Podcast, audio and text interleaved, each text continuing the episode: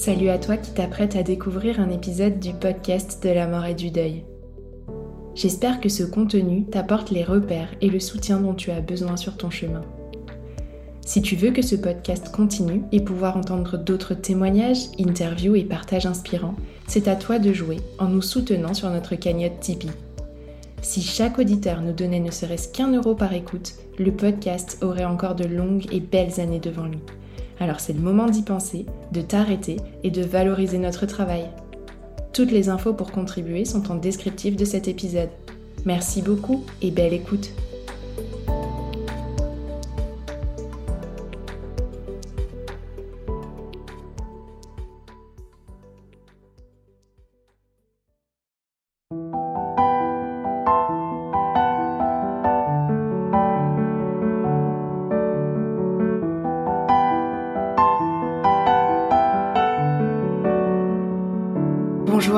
Toutes tous et bienvenue sur le podcast de la mort et du deuil.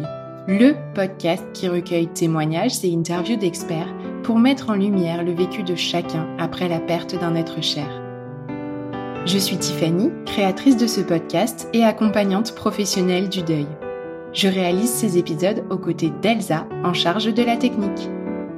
Vous trouverez plus d'infos sur nos activités respectives dans le descriptif de cet épisode. Avec ce podcast, on espère vous permettre de vous sentir un peu moins seul dans l'épreuve.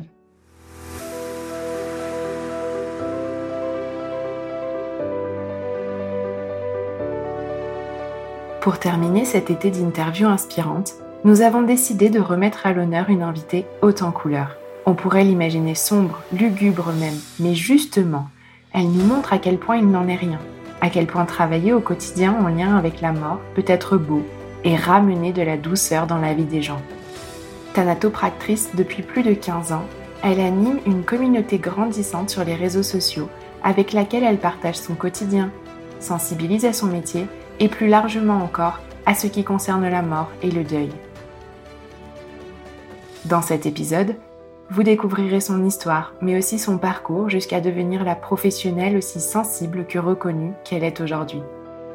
Vous l'aurez deviné, c'est Nanou que vous aurez la joie de retrouver aujourd'hui. Salut Nanou Salut Tiffany Je suis très heureuse de t'accueillir sur le podcast de la mort. Juste pour le préciser à nos auditeurs, notre rencontre a vraiment été une rencontre coup de cœur, donc je suis ravie de pouvoir euh, parler de toi et de ton métier à ce micro. Pour commencer, je vais te laisser te présenter. Tout d'abord, merci Tiffany, euh, de me faire une place ici, dans ton endroit à toi, où tu laisses s'exprimer les gens. Alors, eh bien, moi, je suis Nanou. Je suis thanatopracteur depuis 15 ans et j'évolue dans le milieu du funéraire. Le principe du podcast de la mort, c'est de recueillir des histoires de vie autour de la mort. Alors, avant de parler de ton métier, on va essayer de comprendre un petit peu dans ton parcours ce qui t'a mené jusque-là. Donc, pour commencer, je vais te laisser nous parler un petit peu de la personne que tu as perdue et qui a marqué ton destin. Voilà. Alors, ça a commencé à l'âge de 7 ans où j'ai perdu mon papa d'un accident de moto. Mon papa, il s'appelait Raymond, il était agent SNCF et il adorait la moto. À 7 ans, euh, je vais te dire, euh, je pense que ma mémoire a mis certaines choses dans des cases, que les cases ont été fermées et il est très très difficile pour moi de pouvoir euh, les ouvrir. Une fois, j'avais retrouvé un, petit message dans les affaires à ma mère qui disait euh, Tu étais très gentil, mon petit papa, euh, tu étais le meilleur des papas. Et je sais pas pourquoi, tu vois, tellement dans ma tête, c'était vraiment pas moi. je suis allée voir ma mère avec ce mot et j'ai dit à ma mère là là, là mon petit frère là, il a écrit un mot très très émouvant pour son âge. Et puis en fait, ma mère s'est mise à rire et elle m'a dit mais attends, tu crois vraiment que c'est ton petit frère? Parce qu'à l'âge de 3 ans, il savait encore pas écrire. Et en fait, c'était pas mon petit frère qui avait écrit ça, mais c'était moi. Et je m'en rappelais même plus. Donc c'est pour te dire à quel point dans ma mémoire, à l'âge de 7 ans, je n'ai plus, je n'ai plus le son de la voix de mon papa. Je n'ai que très très peu d'images, mis à part les quelques photos qu'on a eues, leurs photos de mariage évidemment, puisque c'est celle que je regarde le plus souvent. J'ai une seule photo avec lui, mais moi j'étais tout bébé et je n'ai aucun souvenir en fait d'enfance avec lui.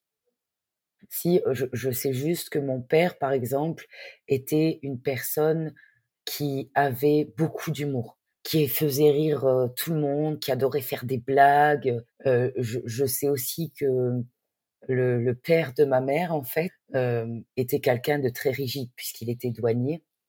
Et mon père adorait le taquiner. Il adorait partir de chez lui en lui relevant les essuie-glaces de sa voiture parce qu'il savait à quel point ça allait l'énerver. Mais voilà, c'est les seules vraies choses que je sais. Après tous les souvenirs par rapport à mon père, même du côté de ses parents, je n'en ai pas puisque ma grand-mère ne supportait pas que l'on parle de mon père.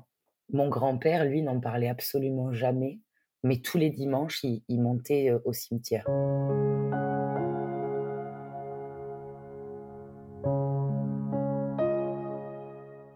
Je n'ai ni assisté aux funérailles de mon papa, euh, ni à la messe religieuse. Ma mère est juste arrivée euh, un matin en nous disant euh, que mon papa était décédé.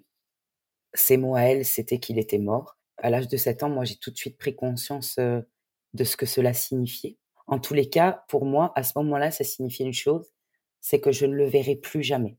Il est vrai qu'en ce temps-là, on ne laissait pas vraiment les enfants pouvoir assister aux funérailles parfois, parce que les adultes pouvaient décider que ce n'était pas leur place en fait. Par la suite, plus tard, ça a été plus compliqué pour moi parce que le fait de n'avoir rien vu, même si j'ai accepté le fait de ne plus jamais se revoir, je me suis imaginé qu'en fait, il préférait peut-être une autre famille que nous et qu'il était parti en fait. Donc c'est quelque chose qui par la suite, pendant tout le long de ma vie, jusqu'à mes études de thanatopracteur, euh, m'a poursuivi. Du coup, dans ma construction même d'adolescent, avant d'être adulte, c'était aussi quelque chose de très compliqué pour moi, puisque du coup, c'est créé chez moi la peur de l'abandon. Donc, pour pallier à cette peur, en fait, je me disais que le mieux, c'était de créer aucun lien avec personne. Comme ça, j'étais certaine que personne ne m'abandonnerait encore. Donc, c'est quelque chose qui, qui traumatise vraiment les enfants quand on ne les laisse pas décider eux, quand on ne les fait participer à rien, quand on décide pour eux. Quand tu perds quelqu'un aussi jeune, souvent les gens vont comparer, surtout si tu es son enfant, puisqu'il va y avoir des comparaisons physiques, j'ai envie de te dire, comme s'il avait été vivant. Et le fait qu'il soit plus là, qu'il soit décédé, qu'il soit mort, fait qu'en fait, vu que c'était un mec, eh ben forcément, dans la logique des choses, ça a paru naturel à tout le monde euh, que cette phrase revienne systématiquement pour mon frère en disant Qu'est-ce que tu lui ressembles? Et c'est vrai que mes grands-parents paternels ont accentué cet effet-là. Et quand j'ai grandi, au fur et à mesure, en fait, j'ai commencé vraiment à ressentir de la colère. De la colère de se dire euh, Mais pourquoi? Moi, j'ai rien fait pour mériter cette différence, en fait quand j'ai été en primaire, dans cette école primaire, il y avait un éducateur sportif, Didi. Cet éducateur sportif, un jour, il vient me voir et puis euh, il me dit Tu es la fille à Raymond? Alors je lui dis oui. Et là, il me dit euh, Oh là là, c'est dingue, c'est dingue, c'est dingue. Demain, je t'amène un album et tu vas voir à quel point tu lui ressembles. Du coup, moi, j'avais beaucoup de mal à, croire que, que je pouvais lui ressembler parce que depuis ma plus tendre enfance, à chaque fois que les gens voient mon frère, ils disent Oh là là, c'est tout son portrait craché. Finalement, je me suis toujours sentie euh, bah, non légitime. Voilà. Et du coup, euh, quand il m'a amené cet album photo le lendemain, je me suis dit euh, waouh, mais c'est vrai, c'est incroyable en fait. Et du coup, c'est la première fois de ma vie, donc je devais avoir 9 ans, que j'ai vu des photos de mon papa, plus jeune, avec un ballon de foot au pied. et il était tellement fier de montrer cet album parce que c'était un de ses meilleurs amis, en fait. Donc ça, c'est vraiment quelque chose qui m'a marqué. Parce que je me suis dit, je le connaissais pas, ce monsieur. Et en fait, il, il sait même pas, mais d'avoir vu ses photos, ça m'a fait un bien fou, quoi.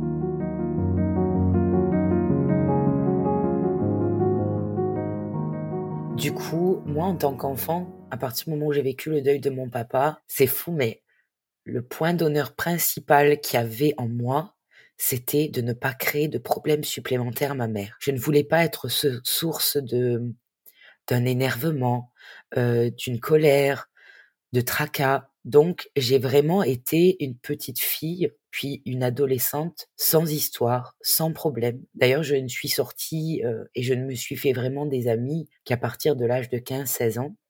Je me rappelle très bien, un jour, ma mère m'a dit, écoute, maintenant, ça suffit. Il faut que tu te trouves des amis. Il faut que tu sors dehors. Il faut que, voilà, que tu vives, quoi. Mais depuis toute petite, le seul traumatisme que j'avais, c'était alors qu'elle aussi, un jour, elle m'abandonne. Et je me suis retrouvée des nuits entières à aller tout près de ma mère pour écouter si je l'entendais respirer. Parce qu'en fait, dès que j'allais m'endormir, dès que j'allais dans mon lit, il me venait des images de ma mère qui allait dans la cuisine, qui prenait un couteau et qui se l'enfonçait. J'avais tellement peur que le chagrin lui fasse faire une bêtise ou que mmh, c'est vrai que pour moi, ça a toujours été important de ne pas la décevoir, de, de me dire, bah, au moins, si elle est fière de nous, ça va être une raison supplémentaire pour elle de pas nous abandonner. Et pendant très très longtemps, du coup, j'ai vécu un petit peu dans son ombre et, c'est vrai que du coup, je l'ai beaucoup observé. Et tous les jours, tous les jours, je suis remplie de gratitude pour ma maman parce que sans elle, je ne serais pas la femme forte que j'ai pu être dans des moments très difficiles de ma vie.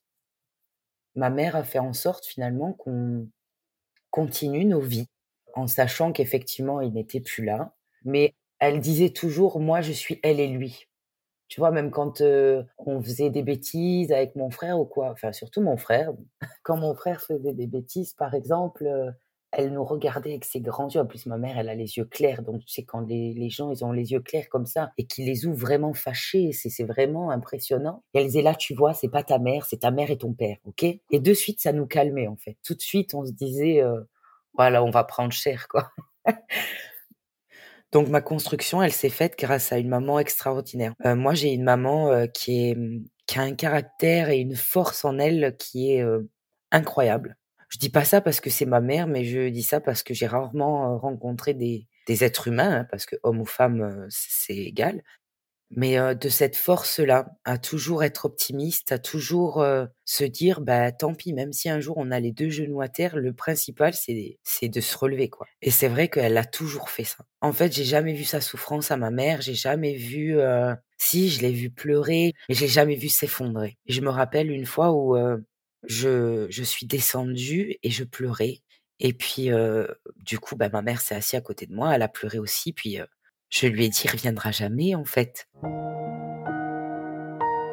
Et euh, elle m'a dit non. Mais on sera toujours tous les trois. Et on sera une équipe. Et en fait, ça a toujours été notre leitmotiv. Dès qu'il y a quelque chose qui arrive euh, à un de nous trois, eh ben, on sait qu'on est au moins trois. Et c'est ça le plus important. Et euh, parfois, pour des raisons professionnelles ou scolaires, on s'est éloigné. Mais à chaque fois qu'il arrivé quelque chose, voilà, les, heures qui suivent, on sait qu'on est réunis et qu'on est euh, est vraiment euh, soudés, peu importe ce qui peut arriver en fait.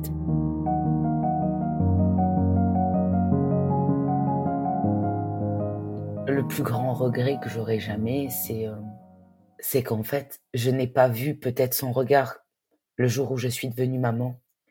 je n'ai pas vu son regard le jour de mon mariage. ça, je pense que c'est les choses les plus difficiles même encore au jour d'aujourd'hui. Mais vraiment, moi, en fait, je, transforme tout ça en force. Ça m'a amené à mon travail, ça m'a amené à pardonner. Et c'est vrai que sans toutes les étapes de ta vie, que ce soit des deuils, que ce soit des traumatismes, que ce soit euh, des choses horribles que tu as vécues, si à un moment donné, tu n'as pas cette résilience en toi de te dire, je vais me servir des mauvais sentiments pour créer une énergie positive et pouvoir aller de l'avant, alors finalement, je pense que cette souffrance, elle te poursuivra jusqu'à la fin de tes jours. Elle n'aura pas eu de sens et finalement, elle n'aura servi à rien. Alors euh, évidemment, je pense qu'en fait, ça a même pas influencé, je pense que ça a fait toute ma vie. Et euh, je pense que la personne qui te parle là aujourd'hui serait pas la même personne sans cette épreuve et ce drame. Je, je sais finalement pas qui j'aurais pu être si il n'était pas décédé. Je dis toujours, c'est le plus grand malheur de toute ma vie. Mais quelque part aussi, parfois, je me dis que sans ça, je serais pas qui je suis. Donc, euh, je fais avec parce que je peux pas faire ça.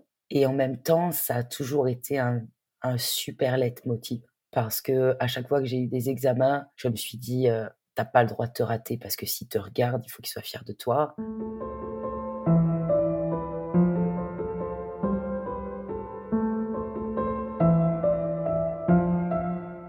Évidemment, j'ai la mort qui rentre très très vite dans ma vie. Donc j'ai toujours eu cet attrait avec la mort, cette histoire de vie avec la mort très très différente. Et puis à l'âge de 10 ans, j'ai un ami à mon papa qui décède, lui aussi brutalement d'un accident. Et en fait, ben là, j'ai pour la première fois de ma vie connaissance du métier de thanatopracteur. Parce qu'en fait, grâce à ça, ses filles et son épouse ont pu le voir. Et moi, c'est quelque chose dont on m'a privé. Du coup, je me dis, mais en fait, c'est le plus beau métier du monde. C'est le plus beau métier du monde parce qu'il permet aux enfants, parce que évidemment, à ce moment-là, je pense d'abord aux enfants, il permet aux enfants de revoir leurs parents. Mais c'est un truc de fou. Enfin, pour moi, je me dis, waouh, c'est le métier le plus magique, quoi. Donc, c'est ça que je voudrais faire. Et donc, à l'âge de 10 ans, je dis à ma mère, c'est ce que je ferai plus tard. Elle me prend pas tellement au sérieux, je pense, puisque c'est déjà une profession qui n'est pas très répandue, très peu connue, puisque c'est vraiment un métier dont on ne parlait absolument pas. Et voilà, je traverse mon adolescence en me disant un jour, je vais vraiment faire ça. À l'âge de 17 ans, c'est pareil, je, je suis avec mon, mon premier petit ami et son papa, qui était d'ailleurs un ami de mon père à moi d'enfance, décède. On a passé finalement quasiment une matinée auprès de lui, puisqu'il était à la maison. Et c'est vrai qu'on voyait son teint commencer à grisonner. On voyait que physiquement, il était en train de se dégrader. Et là, c'est pareil. Je vois une jeune femme arriver avec des valises, nous demander à tous de sortir. Et au bout d'une heure, une heure et demie, elle repart. Quand cette personne est arrivée, qu'on est sorti, au bout d'une heure et demie et qu'on est revenu, je sais que dans ma tête, je me suis dit, waouh, mais il a super rajeuni, quoi. Il est beau, il était reposé et il était apaisé. Et en fait, en moi-même, je me suis dit, euh, ouf, c'est bon, là, vraiment, il souffre plus, quoi. Il souffre plus, ça y est, c'est fini. Et quand j'ai vu qu'en fait, parce qu'on l'a quand même gardé euh, quasiment trois jours, il restait égal à lui-même euh, au fur et à mesure des jours, je me suis dit, en fait, c'est des magiciens parce que ça fait trois jours qu'il est décédé et on dirait qu'il est dans la fleur de l'âge, quoi. Et en fait, vraiment, ce, moment-là, ça a été le moment où je me suis dit, peu importe ce qui va se passer pour y arriver, mais tu vas y arriver. Tu vas le faire.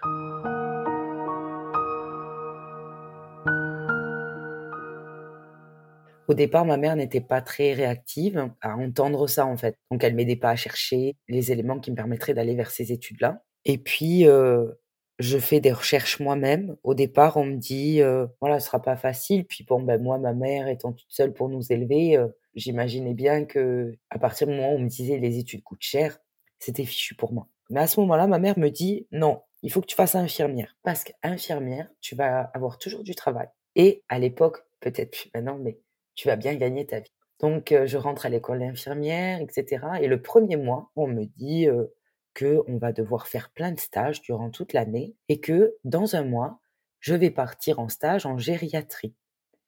Et là, mon monde s'écroule parce que sur le moment, je me dis, mais non, je ne peux pas faire ça.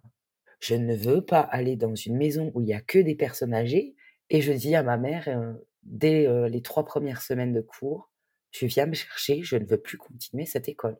Donc, elle vient me chercher le lendemain et puis je rentre chez moi et ma mère me dit, «Bon, «Bon, t'es bien gentil, mais moi je vais pas pouvoir, subvenir à tes besoins. Il faut que tu trouves un travail puisque tu veux pas faire d'études». Et je lui dis: «Mais si, je veux faire des études, je veux faire des études de thanatopracteur». Puis ma mère, elle me dit: «Arrête avec ça, il y a pas d'école, on sait pas comment se former etc. et en fait, temps, j'avais quand même réussi à avoir quelques renseignements. Par contre, il fallait que j'arrive à résoudre la question du financement. Et à ce moment-là, je me dis, bah, en attendant, je vais rentrer dans la gendarmerie. Et j'avais une amie de lycée qui me dit que son petit ami part pour le concours de gendarme. Alors là, je me dis, génial, euh, impeccable. Donc je l'appelle, je lui dis, il me faudrait des renseignements. Et puis elle me dit, mais enfin, qu'est-ce que tu vas t'embêter la vie à rentrer dans la gendarmerie? Pourquoi tu fais pas ce que je viens de faire moi et que tu rentres pas dans le service de santé des armées? Tu pourras être tout de suite secrétaire médical militaire puisqu'avec le bac qu'on avait eu, c'était possible. Et tu vas super bien gagner ta vie. Et si un jour le cœur t'en dit, tu pourras toujours alors avoir une formation payée par l'armée. Et là, je me dis, ça y est, c'est ma solution. Donc je monte mon dossier et finalement le service de santé prend contact avec moi pour un poste sur Marseille. Et du coup, bah, me voilà partie à Marseille où je reste en poste pendant quatre ans effectifs puisqu'à partir de 4 ans, on peut demander la reconversion. Je demande tout de suite une reconversion d'une année entière et je demande le financement de l'école. J'ai la chance que mon métier est atypique. Donc, je vais intéresser les gens, je vais les interpeller. Et puis, comme dans la vie, je sais ce que je veux, je suis assez téméraire et fort têtue, je me disais, il faut qu'au moment où je les appelle, que le téléphone sonne, ils se disent oh là là, c'est elle encore. Mais vraiment pour qu'ils m'aident à avancer dans mon dossier, etc. et que j'ai toutes les chances de mon côté. Avec beaucoup de chance, un jour, j'ai une personne qui m'appelle de la direction centrale de Paris. Et cette personne me dit, ben voilà, pour votre formation de thanatopracteur, il restera tel tarif à payer. Et j'avais reçu aucune information. Du coup, je réponds à cette personne, mais quoi, ça veut dire que c'est accepté? Et là, le monsieur me dit, tout à fait, votre dossier est accepté, le financement aussi. Et moi, c'est juste que je vous annonce, voilà, qu'il vous restera juste un petit quelque chose à régler. Et là, en fait, j'en reviens pas. Je quitte mon poste. Je vais dans le foyer de là où je travaillais pour voir toutes mes copines. Et en pleurs, j'étais en pleurs. J'annonce que mon dossier est accepté et que bah, finalement, dans trois mois, je suis plus là.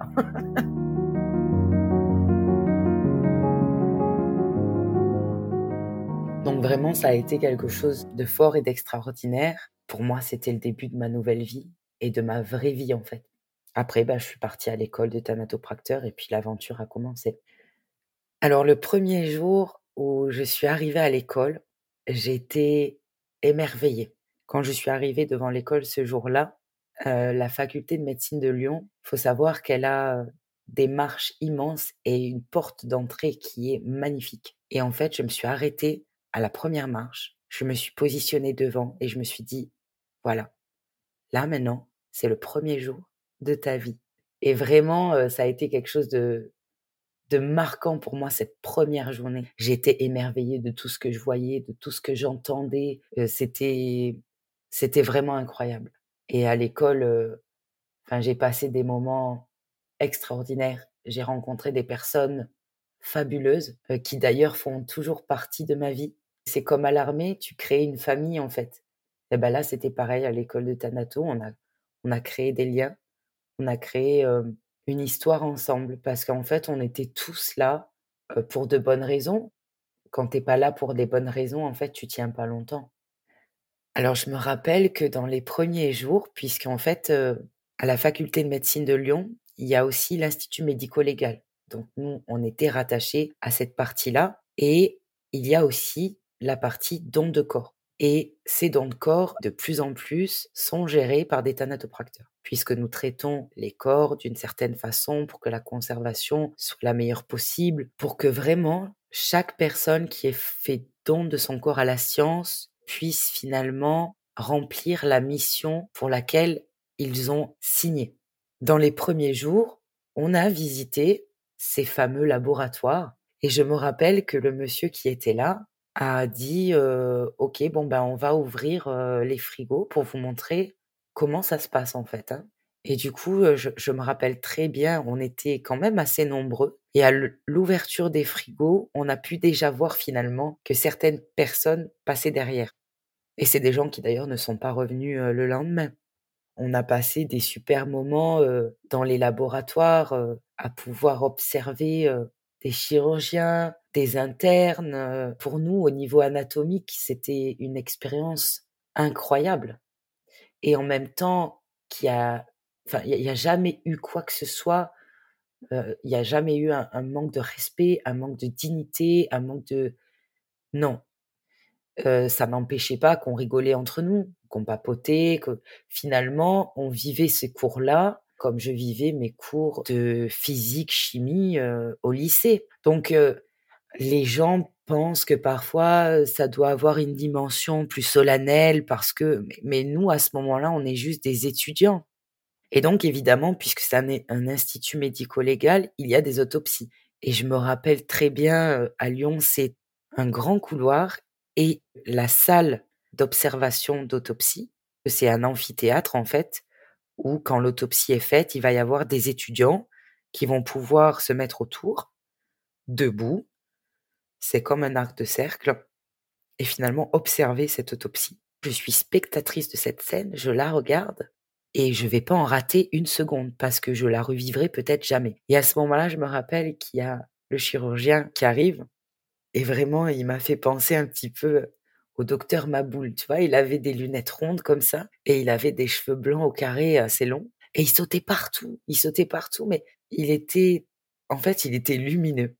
Il était tellement heureux en fait d'être là avec des étudiants et de pouvoir expliquer, montrer, transmettre. C'était incroyable. Et ça a été une expérience qui m'a énormément marqué cette première autopsie. Il y a aussi une deuxième expérience qui m'a fortement marqué. Il allait se passer et se produire quelque chose de très rare, c'est-à-dire une autopsie sur une personne qui avait déjà été inhumée trois ans auparavant et qu'on allait exhumer puisque le procureur demandait des examens complémentaires.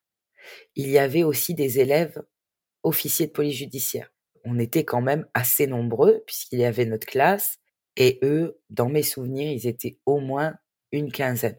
Les portes s'ouvrent donc pour qu'on puisse traverser ce long couloir blanc et arriver à la salle où euh, finalement se passait cette exception.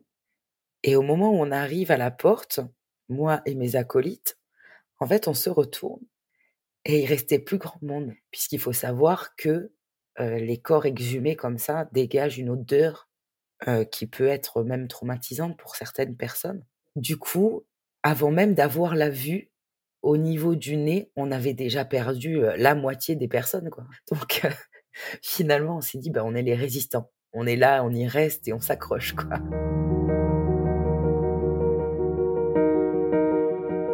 Alors, le moment où j'ai ce diplôme, en fait, il est entaché par quelque chose d'assez dramatique. C'est-à-dire que un de nos copains d'école. Quelques jours avant la sortie du journal officiel, a décidé de mettre fin à ses jours. Il avait tout prévu, la façon dont il allait mettre fin à ses jours, quel est le professeur qui nous avait fait cours qui ferait son soin de conservation, sa cérémonie et tout, enfin il avait tout prévu. Et quand on m'appelle ce matin-là, je me dis ça y est, il y a enfin quelqu'un qui a réussi à trouver la liste avant. Donc je suis sûre et certaine que là je vais avoir la réponse de me dire c'est bon, j'ai ce diplôme. Et en fait, non, c'est pour m'annoncer euh, le décès de, de, notre ami. Et en fait, quelques jours après, euh, on a cette liste. On a cette liste au journal officiel où en fait euh, son nom apparaît aussi. J'étais très heureuse et en même temps j'étais tellement triste. J'étais tellement triste que notre copain il nous ait pas suivis quoi. Et pourtant son nom était là. donc ça aussi était un deuil mais là encore qu'on a traversé en équipe. À partir de là, bah, c'est pareil, hein. il faut recommencer à se relever et se dire bon ben voilà, on a vécu une épreuve et en même temps, j'ai réussi ma mission, je suis diplômée, mais ça ne s'arrête pas là. Maintenant, je dois démontrer ce que je vaux. Je dois démontrer que ce métier est fait pour moi et je dois démontrer que même si je suis une femme, je m'arrêterai pas.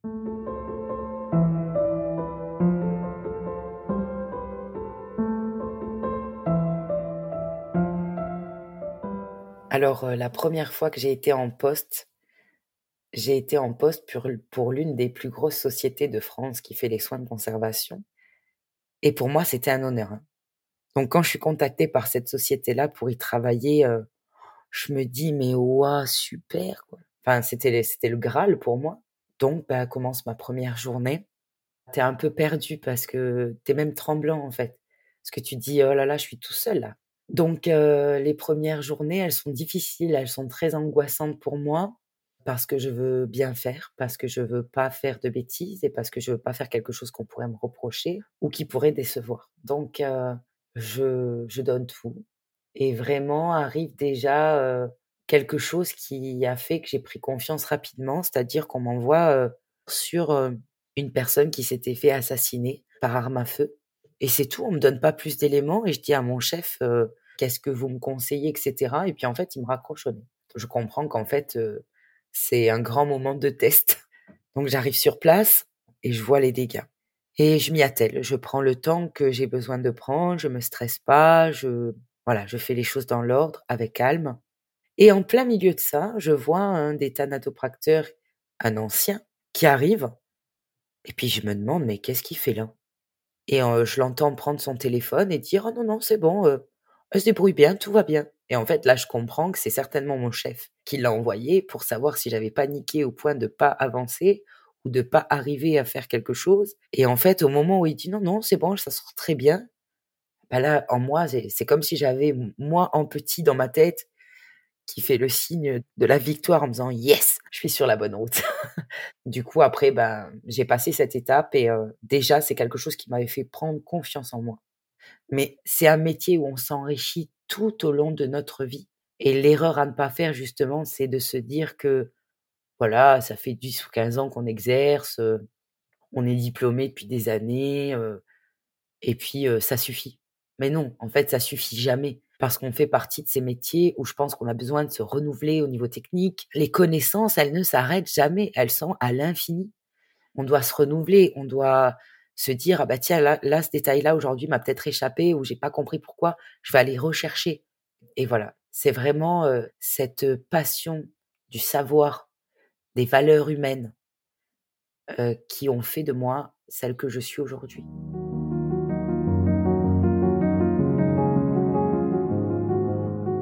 Il y a eu beaucoup de défunts qui m'ont marqué de par leur histoire. Mais il y a quelques années maintenant, il y a eu un petit-fils et sa grand-mère qui sont décédés en même temps et le même jour. Et ces soins-là, ils ont été pour moi très marquants parce que d'une part, ils ont duré très longtemps parce qu'il avait énormément de travail. Cet enfant, il avait 10 ans. Et sa maman, elle est dans la santé en fait. Et au début, les soins de conservation, elle voulait pas vraiment en entendre parler. Et déjà, le soin était difficile parce qu'il était, du fait des circonstances de son décès, bien abîmé. Je crois que j'ai commencé les soins à 6 heures du soir et je les ai finis à 1 heure du matin. Sur ces soins-là, le pompe funèbre est resté près de moi. Pas toute la soirée, pas toute la durée du soin, mais ils sont venus près de moi pour me soutenir. Et il y a aussi une de mes meilleures amies aide-soignante qui est venue pour voir si j'avais peut-être besoin d'un coup de main, parce que là, du coup, j'avais quand même deux énormes soins à faire en même temps, ce qui est assez rare. Donc voilà, on fait on fait ça sur plusieurs heures. Une fois que j'ai fini cet enfant, on appelle ses parents et je et je fais alors la présentation aux parents moi-même. Moi, pour ma part, je vais parler juste pour moi.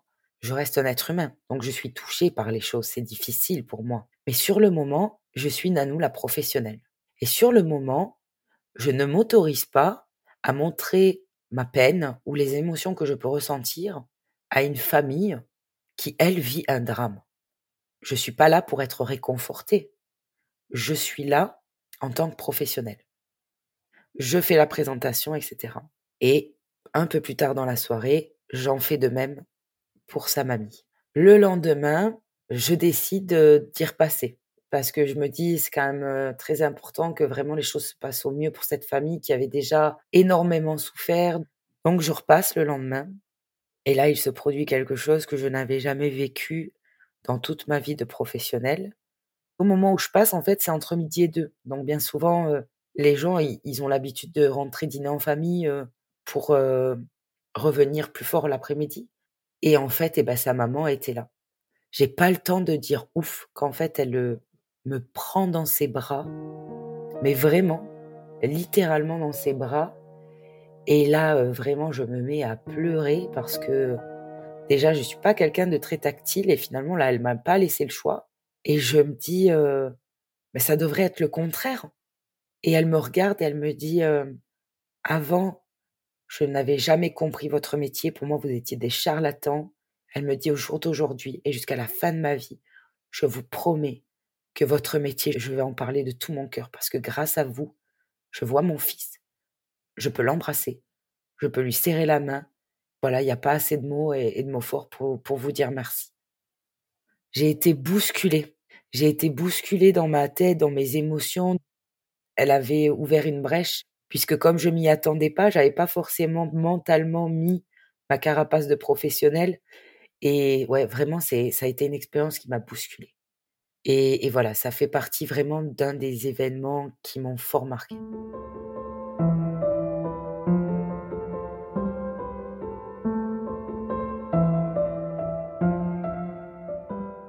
Finalement, être un bon thanatopracteur, j'ai envie de te dire, ça peut s'apprendre. Parce que tout le côté technique, on l'apprend à l'école, on l'apprend tout au long de notre carrière. On peut l'approfondir par des formations, par de l'enseignement aussi. Mais un bon thanatopracteur, en fait, il va se démarquer, je pense, par sa personnalité et surtout par ses valeurs humaines.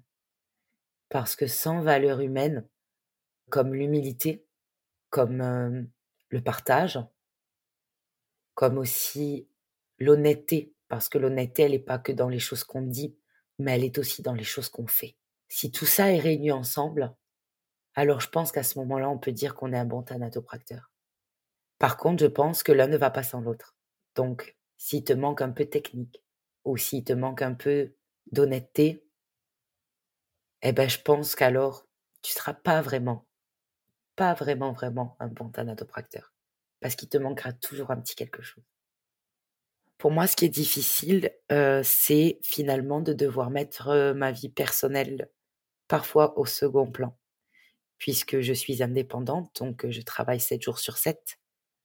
Donc très souvent, je dois mettre ma vie personnelle au second plan. Et ça, c'est difficile à vivre en tant qu'être humain parce que je suis la première personne à dire aux gens, profitez de votre vie et profitez des gens que vous aimez parce qu'on n'a qu'une seule vie. Sauf qu'en fait, quelque part, quand je dis ça et que je le conseille aux gens, j'ai l'impression parfois de me mentir à moi-même parce que je ne suis pas capable de, le vivre moi-même en fait. Et peut-être qu'un jour, j'aurai finalement ces regrets-là. Par contre, ce qui m'apporte, c'est la transmission des valeurs humaines. Je trouve que ce métier, il véhicule tellement ça. Il les véhicule avec les vivants, les professionnels qu'on croise chaque jour, avec qui on travaille, il renforce aussi nos valeurs de vie. Mais ce qui m'apporte vraiment, en fait, c'est d'apprécier la vie. Et je me dis que la mort, elle détruit, mais au final, elle embellit nos vies.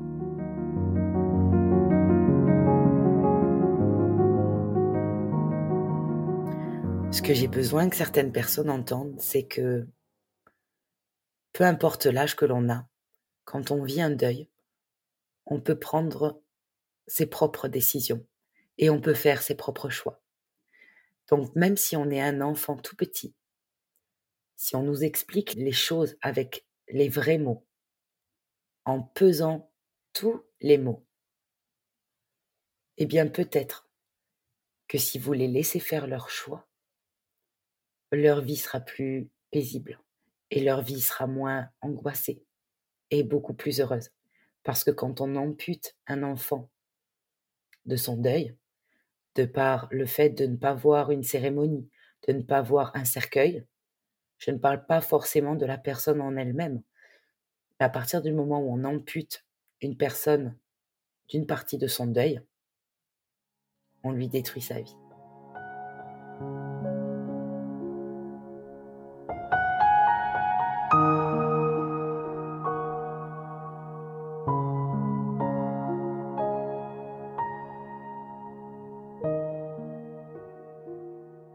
Merci Nanou de ce partage, de ce merveilleux moment. Je suis très heureuse euh, que ce soit toi qui sois venu nous parler de ce beau métier. Eh bien, merci beaucoup à toi. Je suis très émue parce que je suis vraiment enchantée de pouvoir avoir eu, grâce à toi, cette opportunité-là et finalement que la vie, le destin euh, nous ait mis sur ce chemin.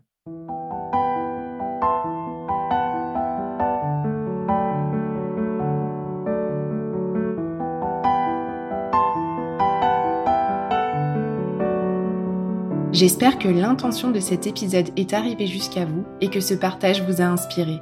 Si tel est le cas, n'hésitez pas à le dire en laissant des étoiles et un commentaire sur les plateformes d'écoute qui le permettent. Ça ne prend que quelques instants et c'est le meilleur moyen de faire rayonner un peu plus fort encore ce podcast. Alors, foncez Et si vous voulez encourager notre travail, vous avez aussi la possibilité de nous faire un don sur mon site internet www.les-envolés.com dans l'onglet Le podcast. Comme d'habitude, je vous donne rendez-vous la semaine prochaine pour un nouvel épisode.